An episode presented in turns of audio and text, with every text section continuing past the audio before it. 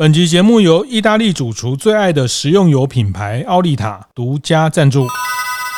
开晨会喽！大家好，我是游子燕。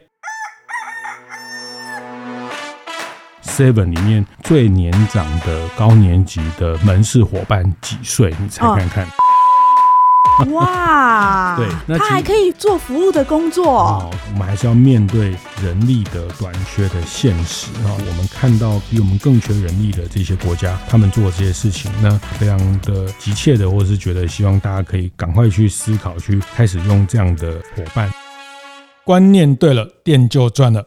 欢迎收听大店长晨会，我是天下杂志副总主笔王一之，我是大电影读书会创办人游子燕。哇，子燕，我最近看到你的 FB 上面，你怎么每天都在追踪我的 FB？对呀、啊，啊，我就没什么朋友啊。哦，是是是，没有啦，我也没有很常常发了，但是就是有时候一些比较有感的事情哈，就是。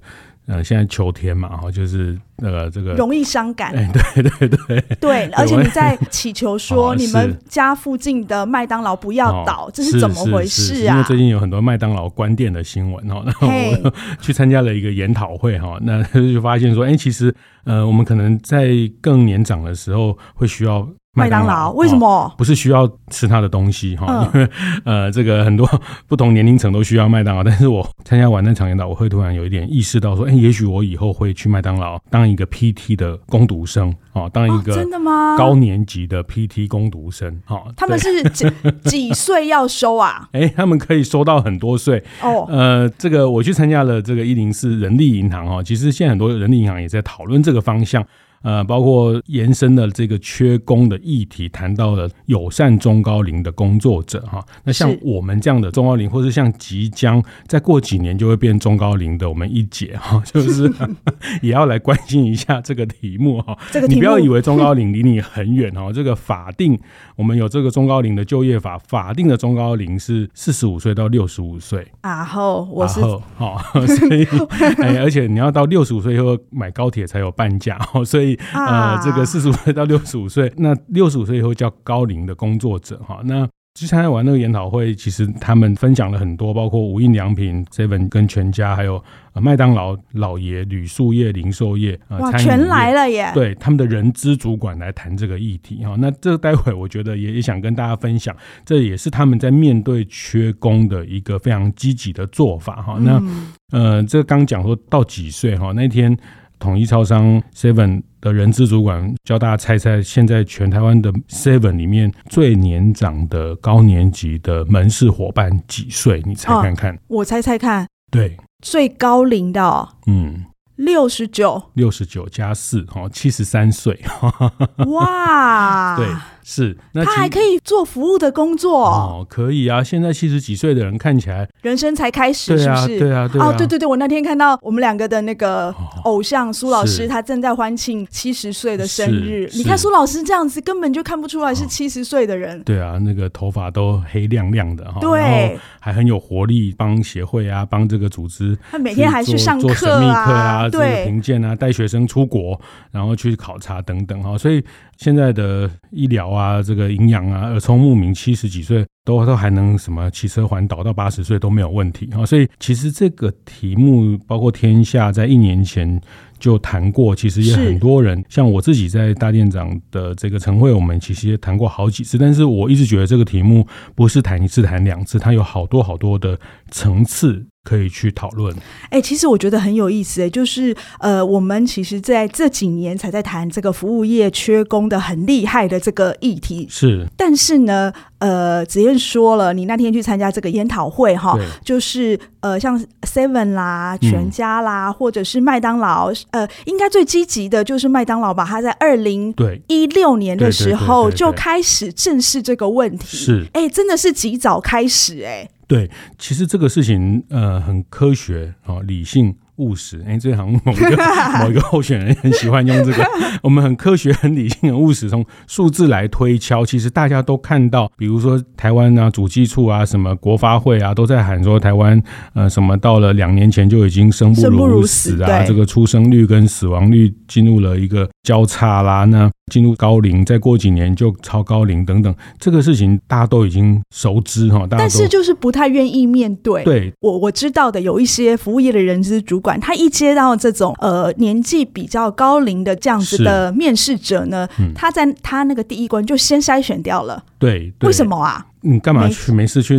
弄一个老人进来，然后那搞不好他还要教他教很久，然后他对三 C 啊，现在都是 POS 啊，都是点餐啊，都是一下又这个支付那个支付啊，其实他搞不懂，是不是？不能说人家搞不懂哈，怕他们去问这些像我们这样中高龄说，哎，你知不知道？你会不会用三 C？你会用数位？说不定比你我们我们都说会哈，啊，他这个会我们就要再问，那你会你的用的三 C 是什么啊？有啊，我都有。发早安图啊，我都 哎哎、欸欸，这个也是三 C 的一种啊。但是你再多问他说，那你现在手机有下载哪些 App？好，你去看一看他用平常用哪些 App。那如果他只有 Line 跟 FB，好，你大概就知道他大概就只会这两种，就就早安文。然后如果他的 App 里面有很多应用的东西，你就知道他其实平常对数位工具很很很熟练、很熟悉等等哈。那所以这个也是他们在跟中奥林面谈的一个眉角，呃，就是说。用中高龄这个事情，从人口结构等等等等，都是很明确要去面对的啊。对，不可避免。对，那其实很多数字都讲，比如到二零三零年，我们的这个呃年轻的这个劳力工作者会少了八十万，然后到二零三零年，这个呃我们四十五岁到六十五岁的工作者会多一百万人，这个客观的数字都很清楚。国外的大型的，特别是用人很多的，好像刚讲的麦当劳啊、便利商店，他们用的一年的职缺都是几万。人几万人的职缺哈，所以对他们人资主管来说，他们会最早洞察到、发现到，他们必须要去开始准备这件事情哈。所以，呃，我那天参加这个研讨会，其实我印象最深刻的是。刚一姐讲到，二零一六年麦当劳就开始往中高龄的布局，他们甚至还拍了一个影片啊，我记得有一个老奶奶的那个影片嘛，对不对？奶奶，对，桂圆奶奶 是哦，这个我去查一下，这个桂圆奶奶很感动，还在讲说她在麦当劳二十几年啊，很多很多小朋友小时候参加生日会，长大了见到麦当劳还遇到桂圆奶奶，她其实就已经在跟这群中高龄沟通，其实你可以来加入我们的团队哈。那我想呃，大家最近常常去。素食店、便利商店，其实也会发现年长的工作者会会慢慢慢的变越来越多了。不管比如说像麦当劳，他们有很多来教我们怎么去用点餐机等等这些人员哈。那呃，你有被对我有你有 被那个教育过教育过吗？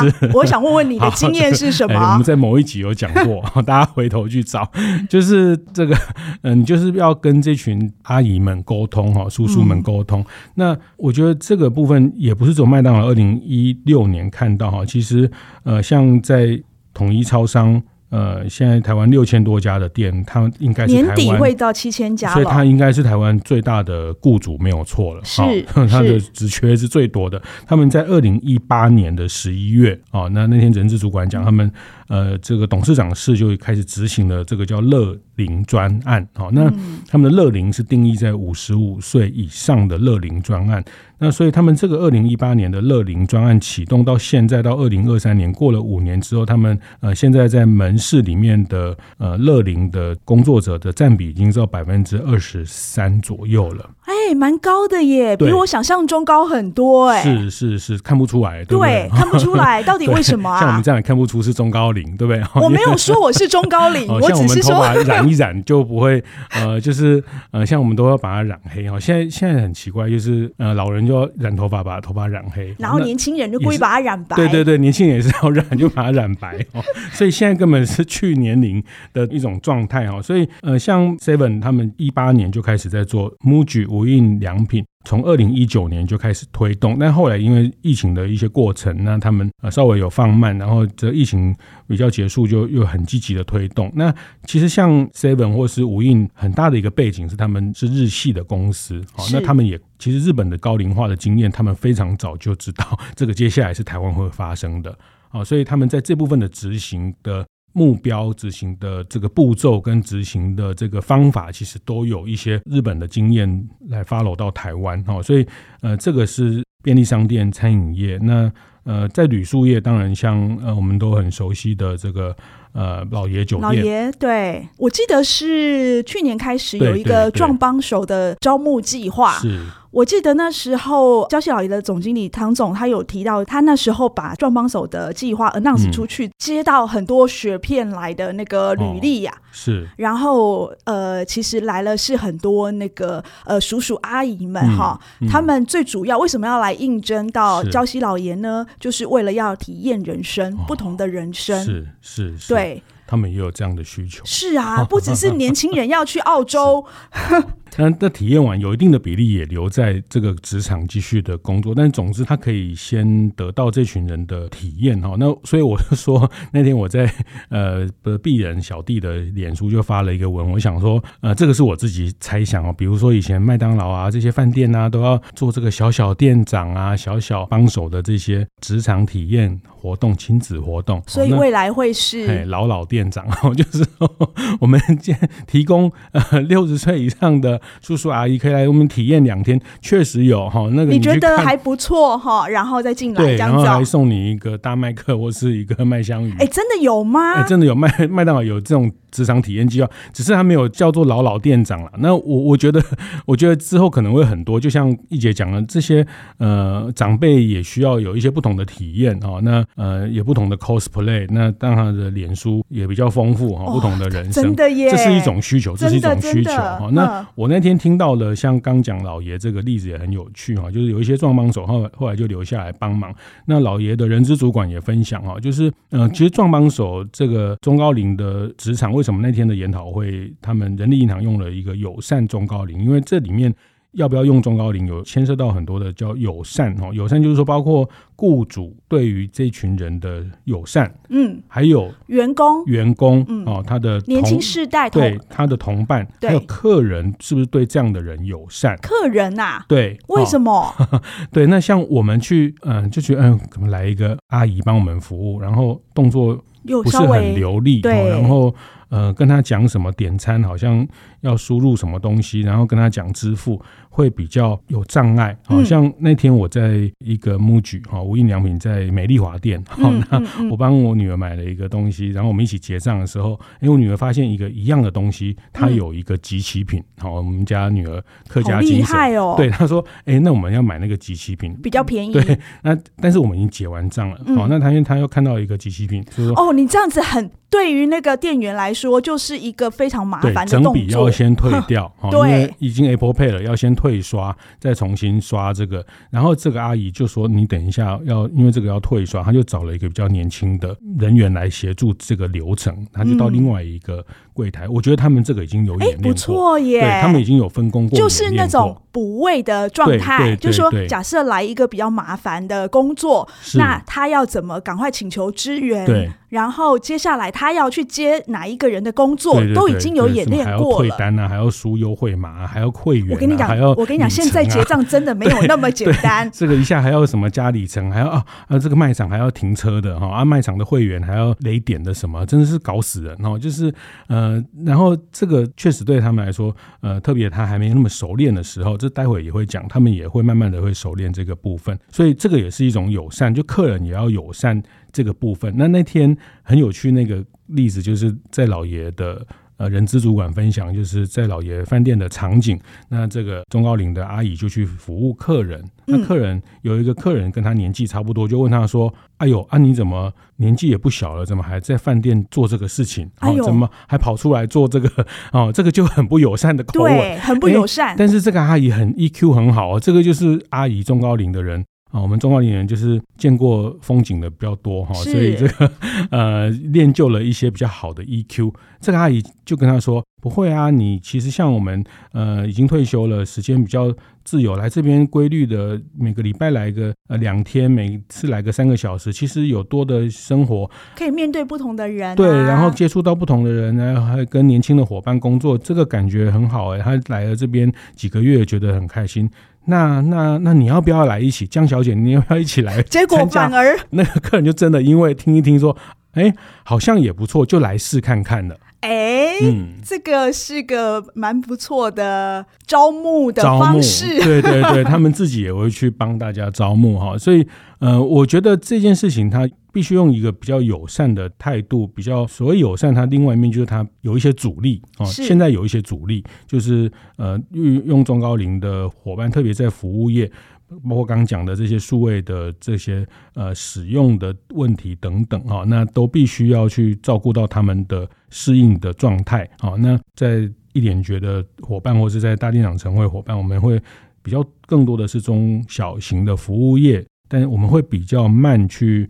思维到，或是意识到说这个事情可能真的得做哈，我们还会观观望哈。那相对其实中大型的企业，因为他们用的人非常的缺，所以他们会非常积极的、非常用力的设定目标去做。然后因为这个目标必须要做一些调整啊，包括流程的工作流程的重新的调整等等。这待会我们下半段可以多谈一点。所以反而是呃大型的他们会非常的积极做这边部分。那呃某种程度。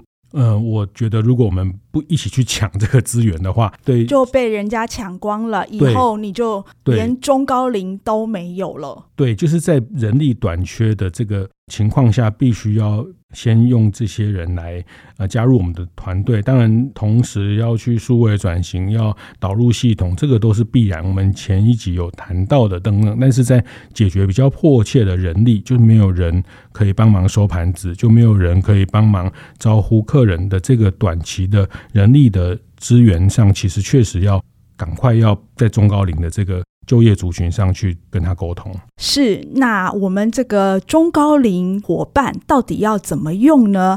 我们休息一下，待会再回到服务一点绝现场。由奥利塔与大店长共同合办的服务业经营讲座，十一月二十八号礼拜二下午两点，将在中和奥利塔学院登场。这次主题是一门深入做好服务，邀请到的是二零二二年米其林指南服务大奖得主颜之华外场经理于。佩林侯令将和大家分享如何从读人到读心，以及服务业专业养成到打造服务团队。有兴趣的伙伴，欢迎到意大利厨房粉丝专业看看相关的报名资讯。欢迎回来，服务一点觉得现场哦。我们在上半段提到这个缺工的议题哦，就是我们之前讲了很多不同的解方哈，有讲了。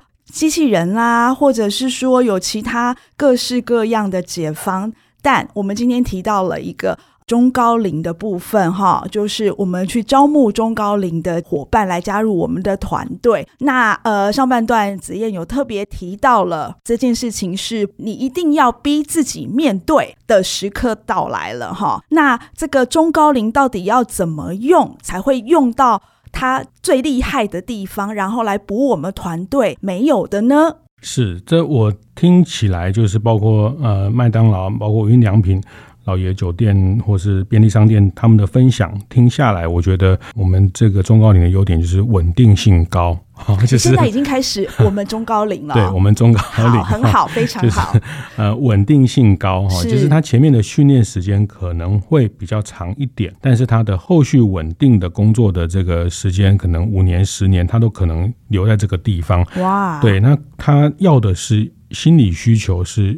刚讲到社交哈，一部分他需要有一些社交活动，第二个他需要一个规律的排班。哦，规律的排班，比如说，比如说他就是礼拜一到礼拜五的下午一点到三点来这边工作，或是一个礼拜就是周间哪两天，因为他呃下午就要去呃接接孙子，对，接孙子，或是周末就有家庭日，但是他们反而很规律，就是礼拜一、礼拜四。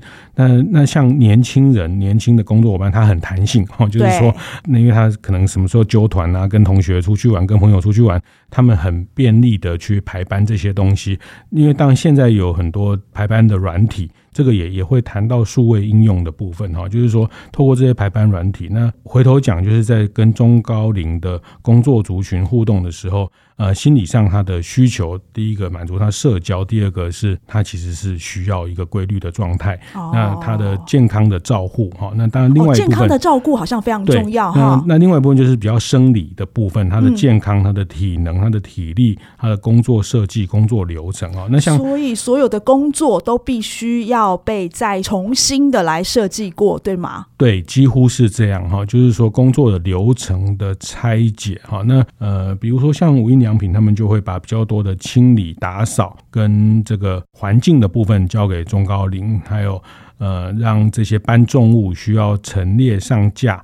呃，搬东西的部分让年轻人，那饭店也是这样哈，就是一样是一个房务，它可能有这个去做房务的不同的清扫的部分，或是铺床的，或是整房间的，或是推那个很重很重的那个七八十公斤的那个房务的推车。那个房务的推车我推过，我推不动。哦，是真的？为什么要那么重？因为它放很多东西。我我我问过这个问题，因为我那时候去采访汉来的打扫阿姨的时候，然后我就发现为什么我都推不动，她她个子比我还小，她竟然能够推得动。她就告诉我说，因为他们不要再推出去再推回来，哦，所以把所有东西都放到上面去，然后推出去就把它用掉，这样子。是是，是，是哇，我觉得这个体力的负荷对中高龄来说，我觉得也是一种很大的负担。他也不是做不来，然后只是说做了 会有一些呃运动伤害，是，他比较容易闪到腰。或怎么样哈？那所以这边就是说在，在在房务他们就会把这个东西做拆解哈。那嗯，像在这个。MUJI 即便是他们的搬运等等，还是不会让特别让中高龄做，但是他们也是会去改善优化他们搬运的这些陈列的这些仓库的物流箱哈。他们本来过去是用角钢，就是这种呃比较笨重的东西，他现在也用这种像大家搬家或者是在家里用推车物流箱去做这些呃分类的管理等等。那其实这个部分呃在日本其实他们已经做了非常多的这个植物晒热器，包括。在 POS 机的这个字体的放大哈，那呃，其实哦，所以现在我们去那个便利商店看到的 POS 机，它的字都很大，是吗？它其实现在你有没有发现？哎、欸，他给我们看那个 电话号码的时候，对对对，字就很大了。对，对客人这边也很大，反正这个这个荧幕现在大家都都变很大哦，就是呃，现在车子里面荧幕也越来越大哦，所以反正荧幕这个这个真是 friend 非非常 friendly，对我们这些中高龄面板面板也没有很贵，所以这个荧幕大家都长大，所以。其实这个都是在服务的工作流程里面要去优化，但我觉得，嗯，可以简单讲啊，就是说有生理的部分要去注意到，有心理的部分哦。那特别是心理的部分哦，那时候我听那个呃教西老爷的唐总有提到。通常壮帮手刚进来的时候，通常他会让他两两成为一组，哦，就是说，比如说有一个跟他年纪相仿的，是他会让他们一起去工作。嗯，呃，我问他为什么要这样，他说因为大部分呃他们的伙伴都是年轻人，他怕他们如果只有一个人的话，会感觉比较孤单，所以他们连这种心理的陪伴的这种照顾的意识都已经考虑进去了。是是，那当然，其实特别是。大家可能没有服务业经验哦，像呃，听下来有很多哈，什么连有当船长的啊，对我有听到当船 长的有，冬天没有出去捕鱼，他就来饭店帮忙哈。还有是科技业、还有科技业的、资讯业哈、哦，不同的产业。那但是进到服务业，呃，毕竟呃一开始也会对自己这个觉得这么简单的事情，好像自己也做不来，或是自己要放下身段，要调整一个呃别人怎么看待他这些事情，他心理上会有一个过程要去经过哈。那嗯、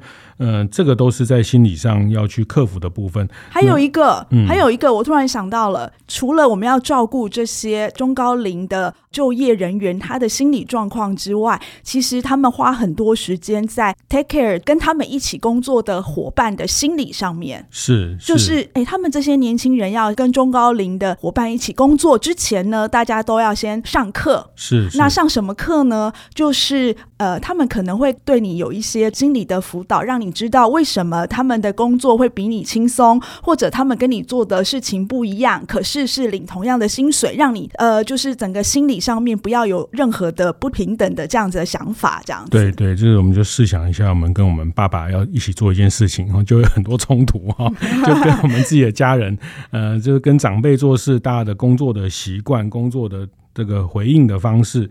然后就是明明可以很快做好的事情，他会慢慢来，然后他会想要把它做得更好一点。对对。对然后呃，有些年轻人他可能就会觉得，哎呀，怎么样怎么样，就会冲突很容易爆发，所以要在事前先做一点防范的动作。对，所以呃，我觉得这个事情也是人力银行或是我很多的人资主管提醒，就是说雇佣中高龄这件事情，他他们讲就是叫做明天不会看到成效啊，但是后天才会，因为你要经过磨合、经过练习、经过理解他们的这个不同的生理、心理的需求哈，那找到一个能协助他，那他也不见得一定是慢慢来啊，你们也不要想说我们这些中高高龄都很慢哈，就是呃，包括说呃，像便利商店他们也分享，比如说一开始他们会抗拒，会觉得哇，这个柜台结账好快，一下又要做咖啡，一下又要买烟，好啊，什么那个客人买烟的这些人又讲了什么烟的名字，什么 seven，然后什么什么什么，哎，我都听不懂，我在旁边，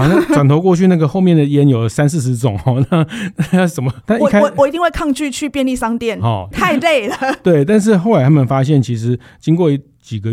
月之后，他们也开始熟悉这个流程，他们其实也不会惧怕。他们后来发现，其实站柜台相对是轻松的，相对于去、啊、真的吗？去理货，相对于去做一些其他的呃比较出众的事情，其实，在柜台。还可以跟客人有一些互动哦，那当然可能尖峰时间、离峰时间也可以做一些安排哈。那他后来发现，其实他也还是能上手，在这个柜台的部分，那他有很多很细微的配套哈，比如说呃，这个真的就是必进入到实战阶段，实际跟他相处，你才会发现这些需求。比如说我们有一集也聊到，像鼎泰丰他们会让包包子师傅站那个减压地垫，对对，像便利商店他们现在也会为中高龄的工作者准备这种减。压的地，他一定有听我们一点觉的节目。好，那像在麦当劳，因为刚讲他们在甚至在二零一六一七就已经开始有系统的、有目标的、有步骤的去招募中高龄，所以他们现在内部呃四百多家店，他们也有六个护理师要干嘛？哎，做他们的健康管理。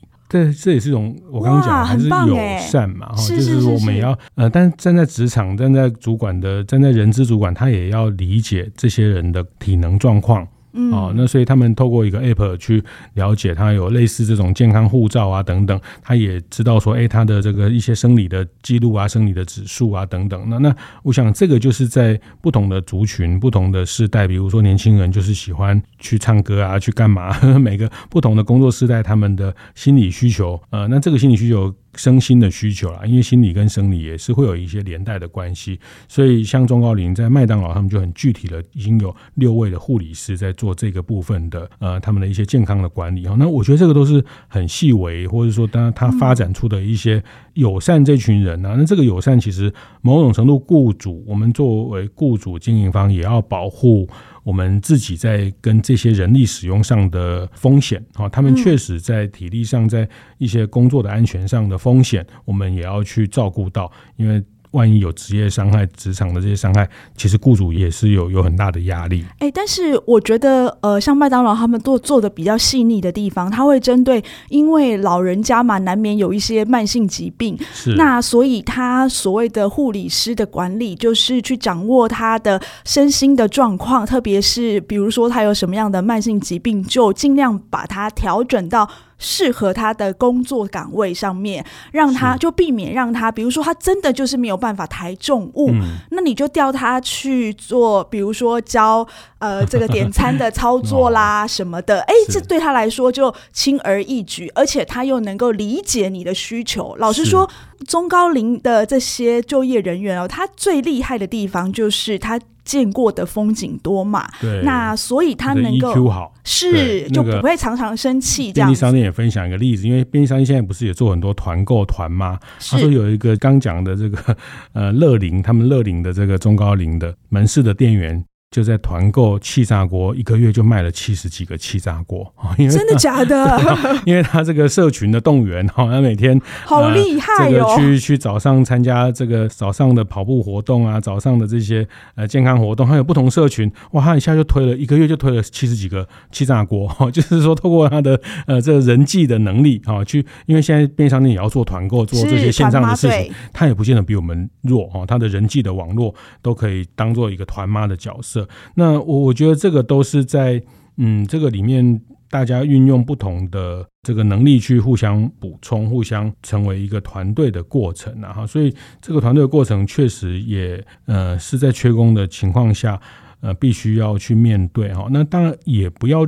认为这些跨国企业都很厉害，我们中小型的企业就很难。其实也不见得，其实这些跨国企业也有很多的限制。比如说麦当劳也讲了一个很具体的例子啊，比如说呃，因为他们还是有很多全球的规范，你也不是说要改什么就改什么。比如要他们那个炸薯条那个篮子，然后我也是去听才知道，那炸薯条的篮子大概是十五公斤，有没有？我们看到那个炸完薯条还要沥干那个油，对，那他们为了让中高龄的伙伴，他就把可以去造薯条，对，十五公斤变成十公斤，但像这个也是他们后来全球的规范有一些改变哦。对，它不是说改就能改的。嗯、对啊，所以这些全球的系统，他们也有他们在系统上的一些限制。那对我们这些中小型的服务业者来说，这就相对容易许多，它不用受到这样全球的一些规范限制。对，但是就是说，你必须要细心的去体会，到底有哪里是。更符合他们需求的地方，对，更能接地气的运用一些我们在社区在周边的这些人力的资源哈。那就像刚举呃，我们上半段举的那个老爷的例子，哎，这些熟客在社区里面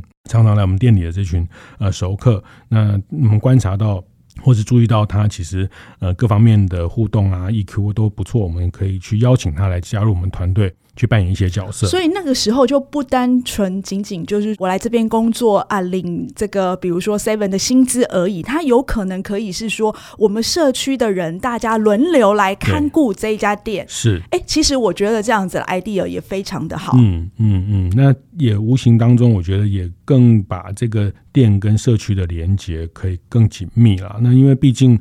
呃，我们还是要面对人力的短缺的现实哈。那这个现实的呃过度，我们看到比我们更缺人力的这些国家，他们做这些事情，那呃，我我觉得非常的急切的，或者是觉得希望大家可以赶快去思考，去开始用这样的伙伴。那。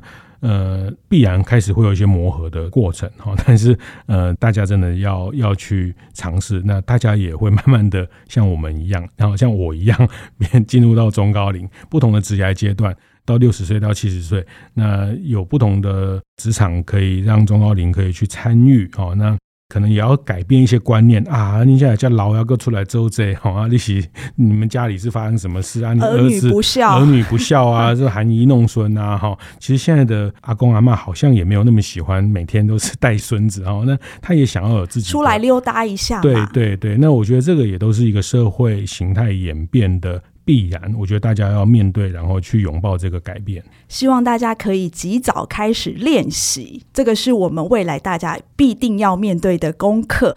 今天的一点绝节目就进行到这边，希望大家会喜欢。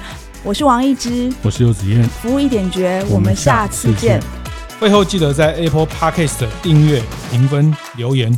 有任何想在晨会上讨论的议题，也欢迎提出。大店长晨会，下次见，拜拜。